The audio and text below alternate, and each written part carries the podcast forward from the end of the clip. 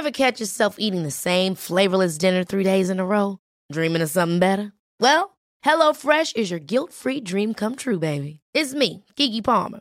Let's wake up those taste buds with hot, juicy pecan-crusted chicken or garlic butter shrimp scampi. Mm. Hello Fresh. Stop dreaming of all the delicious possibilities and dig in at HelloFresh.com. Let's get this dinner party started.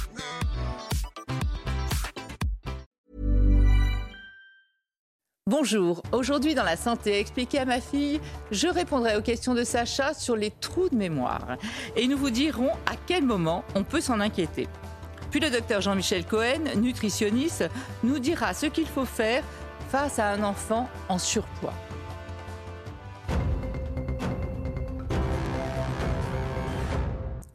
Alors Sacha, aujourd'hui on s'intéresse à la mémoire, plus exactement aux trous de mémoire, et on va voir à quel moment il faut s'en inquiéter. Alors avant de voir à quel moment il faut s'en inquiéter et à quoi sont dus les trous de mémoire, est-ce que tu peux nous rappeler comment fonctionne la mémoire en général, quand elle fonctionne?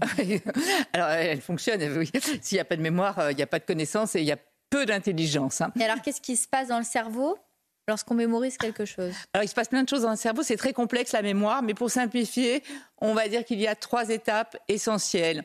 C'est ce qu'on appelle l'encodage, le stockage et le rappel. L'encodage, bah, il faut, quand il y a une information visuelle, auditive, quand il y a des images, quand il y a des sons, quand il y a des odeurs, il faut déjà les enregistrer, les encoder. Hein. Ça, c'est la première phase.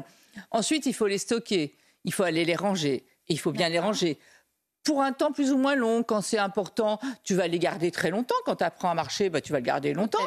Hein. Euh, en revanche, quand c'est juste, tu vas dîner chez des amis et il y a juste le code de la porte à, se ah souvenir, tu, ne vas pas le retenir toute ta vie, sauf si motivation intense, mais sinon non. Euh, ça, c'est le stockage. Il faut bien savoir où on range les choses. C'est important. Pourquoi? Pour pouvoir s'en rappeler. C'est un peu comme tes affaires. Si tu les ranges mal, tu ne sauras pas où elles sont, voire tu les retrouveras même plus. Donc il faut bien les stocker et ensuite le rappel. Le rappel, c'est euh, parfois il est un petit peu difficile hein, si on a mal rangé ses affaires. Il faut parfois l'indicer. Ça t'est jamais arrivé de dire mais dis-moi en fait euh, ça commence par quelle lettre? Oui, voilà. la première lettre, ouais, pour essayer d'aller rechercher le. voilà. On, a besoin de petits indices parfois. Euh, ce qui est important aussi, c'est de comprendre que contrairement à ce qu'on imagine, on n'a pas dans le cerveau un centre de la mémoire. Ah oui? Il n'y a pas une zone dédiée à la mémoire? Enfin, c'est un peu plus complexe que ça. En fait, la mémoire, elle fait intervenir plein de zones différentes du cerveau. Hein. On l'a dit tout à l'heure, la vue, l'odeur, euh, plein de choses, les souvenirs, les connaissances. On va essayer de se servir de ces connaissances acquises pour aller trouver des moyens mnémotechniques, par exemple. Enfin, il y a plein de choses. Et sinon, il y a une région qui est incontournable, en revanche, une espèce de carrefour qui va permettre de, de, de, de, de garder vraiment ces informations, c'est l'hippocampe. Tu vas voir en image à quoi ça ressemble l'hippocampe. C'est vraiment l'endroit incontournable de la mémoire où tout va se fixer, si tu veux. Tu vois l'espèce de petit truc comme ça, là, jaune un peu plus foncé, à l'intérieur du cerveau. Voilà, ce sont des images remarquables du docteur Rodolphe Gomberg. Et alors, si pour tout le monde, ça se passe de cette façon, encodage, stockage, rappel, comment ça se fait qu'il y ait des personnes qui aient des oublis? Bah Déjà, c'est normal. Si tu veux. bah, tu es censé prendre l'information, la stocker et aller pouvoir t'en souvenir. Non, mais on ne peut pas tout prendre. L'oubli, c'est la force de la mémoire, si tu veux. Tu peux pas te souvenir de tout. Regarde euh, ce plateau, toutes les informations. Tu te rends compte des milliers, des milliards d'informations mm. que tu as toute la journée. Tu vas pas toutes les garder. En fait, c'est un tri. Voilà, tu vas déjà, il faut que ça t'intéresse. Il faut qu'il y ait de l'émotion. L'émotion, c'est vraiment euh, très attaché. On ne peut pas mémoriser sans émotion du tout. Euh, tout le monde se souvient, par exemple, où il était le 11 septembre 2001. Tu vois, il y a des choses comme ça, émotions, euh, des émotions positives et des émotions négatives. Tout le monde se souvient aussi euh, de, enfin, ou presque, de son premier baiser ou de son premier amour. Enfin, tu vois, il y a, des choses comme ça qui doivent interpeller, mais sinon, on peut pas tout garder. Et alors, à quoi c'est dû le fait d'oublier? C'est juste un tri que, notre cerveau fait tout seul? Oui, c'est un tri, je te dis, qui va être fonction de, tout un tas de choses, de l'intérêt. Est-ce que c'est utile mm. que je garde ça ou pas? Oui, il y a des gens qui ne se souviennent pas des prénoms euh, des autres, par exemple. Ça veut dire qu'ils ne portent pas d'intérêt. Et tu sais pourquoi? Non. Parce que ça n'a pas de sens, des prénoms et des noms de famille. Un nom de famille, ça n'a pas de sens. On n'arrive pas à le rattacher à quelque chose. Sauf, si c'est l'amour de ta vie, tu t'en souviendras, ton nom de famille. Mais tu vois, c'est toujours lié à l'émotion. Mais ou sauf si le boulanger s'appelle Pétrin, tu, pourras t'en souvenir. mais tu vois, c'est il faut qu'il y ait du sens dans les choses.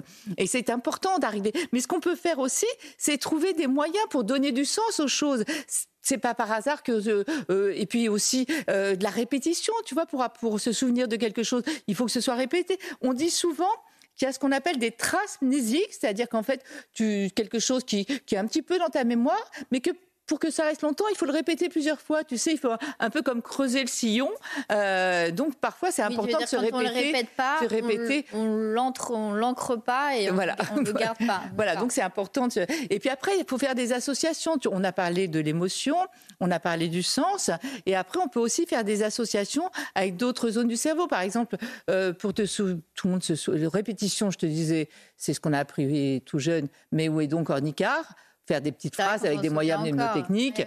Si tu veux te souvenir euh, de la capitale de, de l'Australie, tu penses Australie, tu penses kangourou, tu penses Canberra. Enfin voilà, il y a plein de choses à faire comme ça. Et alors quand on a des oublis, c'est du coup c'est dû au fait qu'on on accorde moins d'importance à, à, certains, à certaines choses que d'autres. Et ça peut être dû à quoi d'autre? Il y a d'autres raisons qui font que tu oublies. Bien sûr. À certains moments, il y a d'autres moments où tu retiens tout. Voilà, euh, il faut être motivé, hein, déjà on l'a dit, tout ça. Mais après, tu as raison, il y a des moments euh, où on se souvient bien et d'autres mm. moments où on se souvient moins bien. Euh, déjà à 20 ans, on se souvient beaucoup mieux. Il y a l'âge aussi. Hein. Mais ça se travaille quand même tout au long de la vie. On peut apprendre des choses à 90 ans, à 100 ans, on, peut. des moments de vie. Après, il y a la fatigue. Tout à l'heure, on a parlé de la phase de stockage, mm. de tri, etc. Ça, c'est essentiellement pendant le sommeil que tu vas faire ça. Tu te rends pas compte, mais pendant que tu dors, il se passe plein de choses. Tu dis ça c'est utile, ça je le garde, ça je le range là, tout ça. Le sommeil est essentiel à la mémorisation. Donc, si tu es fatigué, si tu dors pas, on bah, retient moins. Tu auras une, mauvaise mémoire. Après, il y a autre chose. On sait que le stress et l'anxiété provoquent des troubles de la mémoire, touchent à la mémorisation. Parce qu'en fait, tu es complètement euh, obnubilé par, par tes idées, ton stress, ton anxiété. On a même fait des IRM chez des anxieux chroniques.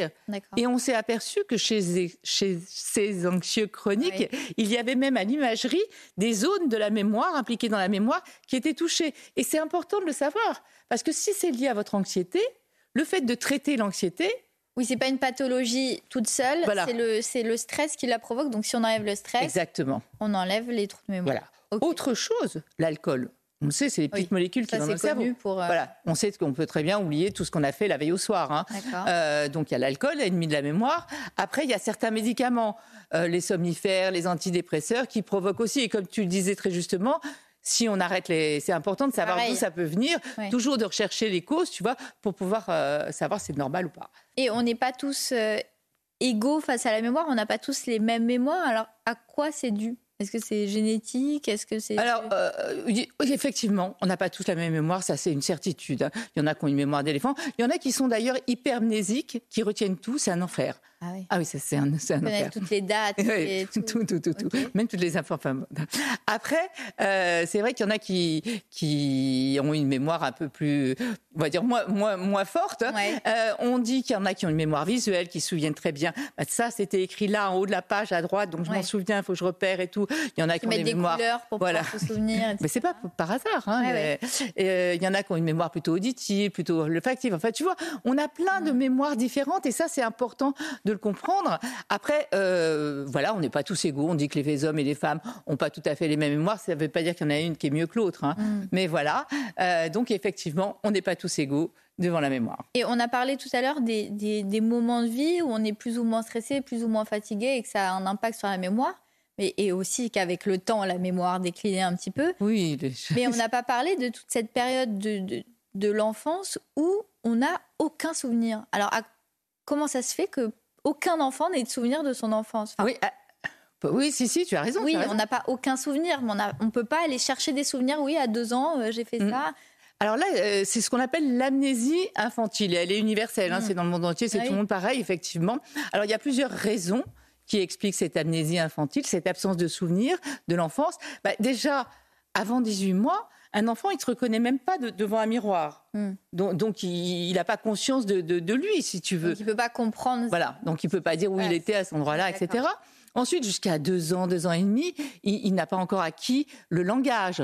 Donc, il ne peut pas nommer les choses. Il ne peut pas dire ah ben, Je me souviens de tel endroit où j'étais euh, avec euh, mon oncle, ma tante, ou, au cirque. Ou, tu vois, il ne peut pas. Et après, surtout, la fameuse zone que l'on a montrée tout à l'heure, tu sais, l'hippocampe, qui est, qui est le carrefour essentiel de la mémoire. En fait, c'est dans la petite enfance qu'il va euh, exploser, cette zone va se construire, c'est-à-dire qu'il va y avoir tout un tas de neurones, de connexions qui vont se consolider, etc. Et pour certains, ce serait en fait cette euh, fortification de toutes ces neurones, cette construction euh, neuronale, synaptique, des circuits, etc., qui en fait aurait, se serait faite au détriment des anciens. Mais attention, ça ne veut pas dire qu'il ne se passe rien pendant la petite enfance. C'est pas parce que tu n'as pas le faire. Oui, sinon, c'est pas parce que tu n'as pas le souvenir. Ça sert à rien, il s'en souviendra pas. Oui, ça surtout pas. Au contraire, c'est l'âge de tous les apprentissages, c'est l'âge de tous les liens affectifs, c'est l'âge où tu peux apprendre 12 langues. Euh, Donc en fait, même si il peut pas s'en souvenir et mettre des mots sur ce qui s'est passé, ça a quand même un impact sur sur euh, sur tout ah mais bien sûr, il faut le c'est l'âge où il faut le stimuler de toutes parts, où il faut qu'il y ait des interactions sociales, où il faut qu'il voit ses grands-parents, bien sûr ses parents aussi. C'est là justement où tout se fait. Mais en revanche, c'est l'amnésie du souvenir. On pour certains, c'est jusqu'à trois ans et demi. Pour certains, c'est un peu plus long. Je reviens aux, adultes maintenant et au trop de mémoire. Et surtout, la mmh. question, c'est euh, quand est-ce qu'on s'en inquiète Si demain, euh, je suis face à quelqu'un qui oublie tous les jours de prendre ses clés, est-ce que c'est grave Est-ce que c'est pas grave Qui sait plus où, égarer sa voiture Qui sait plus où égarer sa voiture Est-ce que à quel moment on s'inquiète À quel moment c'est grave À quel moment c'est potentiellement une maladie Alors tout ce que tu viens de dire, c'est tout à fait normal. Ah. Soyez rassurés. C'est tout à fait normal d'oublier ses clés, de savoir où on a garé sa voiture. De pas savoir. De pas savoir, pardon. D'entrer dans une pièce et de se dire Qu'est-ce que je fais là? Qu'est-ce que je suis venue faire ici? Bah, Tu vois ce que je veux dire euh, Tout ça, c'est tout à fait normal. Et de pas souvenir d'un nom, on l'a dit tout à l'heure. En fait, c'est un choix du cerveau de ce qui est important ou pas. voilà. Et, tout ça, c'est pas essentiel. Alors, qu'est-ce qui peut et puis, et puis souvent, ça revient. Après, tu dis ah ben oui, ça y est, je l'ai garé. Et après alors, ce qui, faut, ce qui doit être, ce qui peut vous inquiéter, c'est quand ces oublis, en fait, ils deviennent définitifs. C'est-à-dire, ça revient jamais. Vous dites pas euh, les noms. Ah oui, on se dit pas ah tiens, ah tiens ça y est, je m'en souviens, il s'appelait comme ça. non, définitif. Quand il faut, euh, quand la personne répète plusieurs fois la même chose, c'est-à-dire qu'en fait, quand tu dis, d'abord quand ils sont fréquents, hein, quand c'est tout le temps, tout le temps, tout le temps. Ensuite, quand tu répètes, la personne qui vous dit ah c'est mercredi, j'ai rendez-vous chez le docteur. Dix minutes après. Ah oui, c'est mercredi que j'ai rendez-vous chez le docteur. Euh, le lendemain. En fait, il oublie. Ça veut dire qu'il l'a oublié lui. Donc il le répète. Donc là, il, faut s'en inquiéter. Ou alors quand on ne peut plus faire quelque chose, des tâches euh, quotidiennes, des tâches, euh, aller faire les courses, ben, on oublie toujours les courses. préparer un gâteau au chocolat qu'on prépare depuis 40 ans, on oublie la recette. C'est que des planifier. choses du, du, présent. Voilà, du quotidien. du quotidien. Quand ça va gêner ta vie ton quotidien. Donc ça, c'est important. Oui, mais on ne peut pas savoir si c'est une maladie ou pas en lui disant est-ce que tu te souviens euh, euh, quelle est la date de ton anniversaire? Ça n'a rien à voir. C'est que des choses de... C'est essentiel ce que tu viens de dire. C'est-à-dire qu'en fait, une personne qui commence à souffrir de troubles de la mémoire, elle, elle oublie qu'elle oublie. C'est souvent l'entourage qui s'en aperçoit. Il y a des centres de mémoire, on peut consulter, etc. Mais, euh, mais il ne faut pas s'énerver s'énerver, lui demander de se souvenir, c'est comme si tu demandais à un paraplégique de marcher. Donc il faut surtout pas, il faut aller consulter. Enfin, là, on a parlé d'une pathologie assez particulière, mais sinon, ce qu'il faut pas oublier, c'est que la mémoire, elle est parfois facétieuse, elle te joue des tours, mais elle est essentielle et surtout, elle se travaille toute la vie. C'est tellement important, la mémoire. C'est ce qui fait que tu es toi, que tu connais le monde, que tu as des connaissances sur tout, que tu es en relation avec les autres. C'est essentielle, donc il faut la faire travailler. Pour ça, il faut se tester, il faut se répéter les choses, euh, voilà, il faut se souvenir. Il faut peut-être un peu oublier de temps en temps toutes les mémoires externes, tu sais, euh, les, les, les, smartphones, les, les, agendas. Essayez de faire travailler votre mémoire, mais dans tous les domaines, hein, des domaines qui vous plaisent, euh, évidemment, mais c'est essentiel de la faire travailler toute la vie, on apprend toute la vie.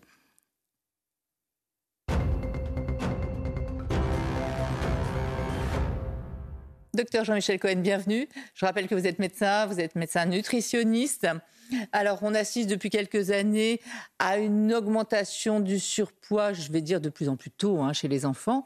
Donc, à quel moment on doit s'inquiéter? En fait, il faut vraiment d'abord s'en inquiéter parce qu'on sait aujourd'hui qu'un enfant qui est obèse a deux à quatre fois plus de chances d'être obèse quand il sera adulte et un adolescent de risque, qui est, de risque. de risque, oui. Euh, et un adolescent qui est obèse aura deux fois plus de possibilités de devenir obèse à l'âge adulte. Ah oui. Donc il faut anticiper là-dessus. Alors on a deux systèmes pour voir si on est vraiment dans cette situation. Le premier, il est assez simple.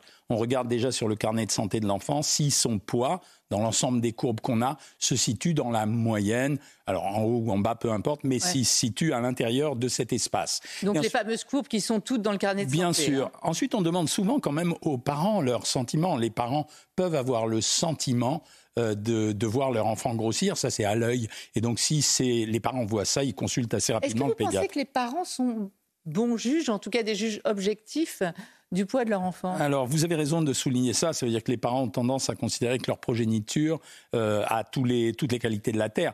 Mais quand même, on peut utiliser ce système. Le système beaucoup plus percutant, c'est ce qu'on appelle le rebond de poids. Le rebond de poids, ça signifie quoi? De 0 à 1 an, l'enfant est assez statique. En fait, il grossit plus vite qu'il ne grandit. Oui. À partir de 1 an, quand il commence à bouger, il va grandir plus vite qu'il ne Oui. grossit. Et oui, on il va regarde il va s'affiner. voilà, et on regarde à quel moment justement il recommence à grossir. Si cette- cela se produit avant l'âge de 6 ans, on sait qu'on est dans une zone à risque. Normalement, le, poids, le, le moment, c'est 6 ans. Mais si c'est avant 6 ans, on sait qu'on a un problème. Ça, c'est un bon. Ah, c'est vraiment l'indicateur ouais. des médecins, ça. Ouais. Après, il y a d'autres donc, donc, si votre enfant euh, grossit, enfin, s'il grandit euh, jusqu'à 6 ans, c'est tout à fait normal, mincir et grandir. Mais si en revanche, il est toujours en surpoids à- avant 6 ans. Si avant l'âge de 6 ans, on observe la reprise de Le poids, rebond. le rebond de poids, alors là, ça nous, en po- poids, voilà, c'est-à-dire, ça nous pose il va un mincir problème. de toute façon quand il va grandir, mais s'il reprend du poids beaucoup trop tôt, euh, ça c'est mauvais signe. Et alors ça, qui le regarde C'est le médecin C'est Alors c'est le médecin parce qu'on Ouais. regarde justement l'évolution du poids. C'est pour ça que la courbe de poids chez les enfants c'est quelque chose d'aussi déterminant que le périmètre crânien, Ouais. que la taille, etc. Donc il faut vraiment le regarder. Après vous avez une autre évaluation. Il faut pas être euh, euh, aveugle et c'est-à-dire Ouais. qu'il y a des enfants qui sont plus gros que d'autres, mais plus musclés que d'autres. Donc on regarde la répartition corporelle. Il y a des enfants qui ont un poids qui est élevé, mais qui ont une euh, musculature qui est plus puissante. déjà tout petit? Oui, oui, déjà tout petit, on a des enfants qui ont une stature athlétique, donc ça peut compter aussi. La quatrième chose, c'est vraiment élémentaire à vérifier, c'est ce qu'on appelle la sédentarité. Ne vous étonnez pas qu'un enfant prenne du poids si cet enfant est trop sédentaire. Bien Donc, sûr, mais ça il faut le répéter. non, mais euh, on est obligé de le répéter Ouais, en permanence ouais. parce qu'on a été envahi par euh, des loisirs qui n'étaient pas des loisirs physiques. Et enfin, la dernière chose, toujours vérifier chez un enfant l'environnement psychologique et le sommeil. C'est-à-dire essayer toujours de faire une relation entre l'évolution du corps de l'enfant, le sommeil et la psychologie. Un enfant qui dort pas Ouais. ou qui dort mal risque d'avoir des problèmes de poids. Vous le dites chez les enfants, mais c'est valable chez les adultes aussi. Oui, oui, c'est tout à fait vrai. Non, mais Oui, c'est tout à fait vrai. Euh, donc, importance de tous ces points, hein, la courbe, le rebond, la répartition corporelle, la sédentarité. C'est vrai qu'on devrait faire bouger les... les enfants, ils sont faits pour bouger. hein. Ils sont faits pour aller Oui, dehors oui, et pas pour rester scotchés devant des écrans. Euh, après, qu'est-ce qu'on fait? Alors, il y a un message très important que je voudrais euh, faire passer, c'est faire un régime chez un enfant est un acte qui n'est pas naturel. Ça veut dire on ne fait pas de régime chez les enfants avant l'âge de 11 ans. Avant l'âge de 11 ans, on éduque les parents, on leur apprend à faire une cuisine euh, saine, on leur apprend à varier l'alimentation, etc. On ne fait pas faire un régime avant l'âge de 11 ans aux enfants, parce que si vous leur faites faire un régime, vous les mettez dans un état de frustration qui fait que très peu de temps plus tard, ils vont se relâcher et ils feront euh, à leur guise avec ce sentiment d'avoir été privés. Par contre, après l'âge de 11 ans, on peut élaborer des modèles alimentaires si on en a envie, mais avec l'accord de l'enfant, jusqu'à temps qu'il soit à l'âge de décider lui-même ce qu'il veut faire. Après, il y a des choses quand même, Oui. pas de soda, des choses comme ça, ça paraît évident. Oui, oui, oui. Alors, il y a plein. pas du régime. Bien sûr. Alors, la première chose, déjà, grignotage. On empêche le grignotage. On fait quatre repas par jour chez les enfants comme chez les adolescents. Le petit déjeuner, le déjeuner, le goûter et le dîner. Voilà. Donc, le grignotage est quelque Vous chose avez mis d'interdit. éviter euh, Pas du tout, ça sert à rien, Alors, sauf pour les fêtes, les anniversaires. J'ai mis d'éviter les sodas parce qu'il faut pas être naïf. hein. Ça veut dire que les enfants sont attirés vers ça. D'abord, quand on leur donne des sucreries, on essaye de les donner à proximité des repas. Et les sodas, c'est quand même des calories vides, donc ça n'a pas intérêt. On essaye de les faire manger à heure fixe Ah oui pour donner une routine et faire fonctionner le cerveau en fonction des désirs de manger ou non. On- Pas d'écran au moment des repas, ça on l'a dit tout le temps. on augmente l'activité physique, ça semblait à peu près évident. Et puis, il y a un petit truc tout simple. Essayez de cuisiner avec vos enfants, essayez de préparer des recettes avec eux, et même, si j'osais demander, Mm. essayez de préparer les menus avec les enfants. Quand un enfant a choisi son menu, Ah oui. eh bien, il le mange. Quand un enfant, on lui impose un légume, par exemple, et qu'il n'a pas envie de le manger, il ne le mange Mm. pas. Et quand on fait ça, on cuisine avec eux, on prépare les menus avec eux, ça se passe beaucoup Et- mieux, ça crée une, euh, une, Oui, une, harmonie très dans la famille. Et en plus, lui expliquer ce qui est bon pour lui. Oui, euh, ce absolument. va- Absolument. Ça, c'est très intéressant. Mais euh, tout le monde dit, enfin, de nombreux nutritionnistes d'ailleurs, disent que c'est génétique. Quelle est la part de la génétique dans ce surpoids chez les enfants euh, et du reste? Ça existe, ça existe. Euh, J'ai fait partie de l'équipe qui a trouvé le premier gène de l'obésité avant qu'on en trouve 150 autres. Ça existe, mais on ne sait pas très bien encore comment ça fonctionne. Par contre, le comportement alimentaire, il est déterminant. Quand vous êtes dans une famille qui a une façon de manger qui n'est pas cohérente avec le poids de l'enfant, ça se passe pas bien. Donc c'est un mélange génétique et comportement alimentaire. Merci beaucoup pour tous ces conseils, comme chaque semaine. Merci, docteur Cohen. Merci à vous. Merci à vous de nous avoir suivis et restez en notre compagnie. L'info, c'est sur CNews. Ever catch yourself eating the same flavorless dinner three days in a row? Dreaming of something better? Well, HelloFresh is your guilt-free dream come true, baby. It's me, Kiki Palmer. Let's wake up those taste buds with hot, juicy pecan-crusted chicken or garlic butter shrimp scampi. Mm. Hello Fresh. Stop dreaming of all the delicious possibilities and dig in at HelloFresh.com. Let's get this dinner party started.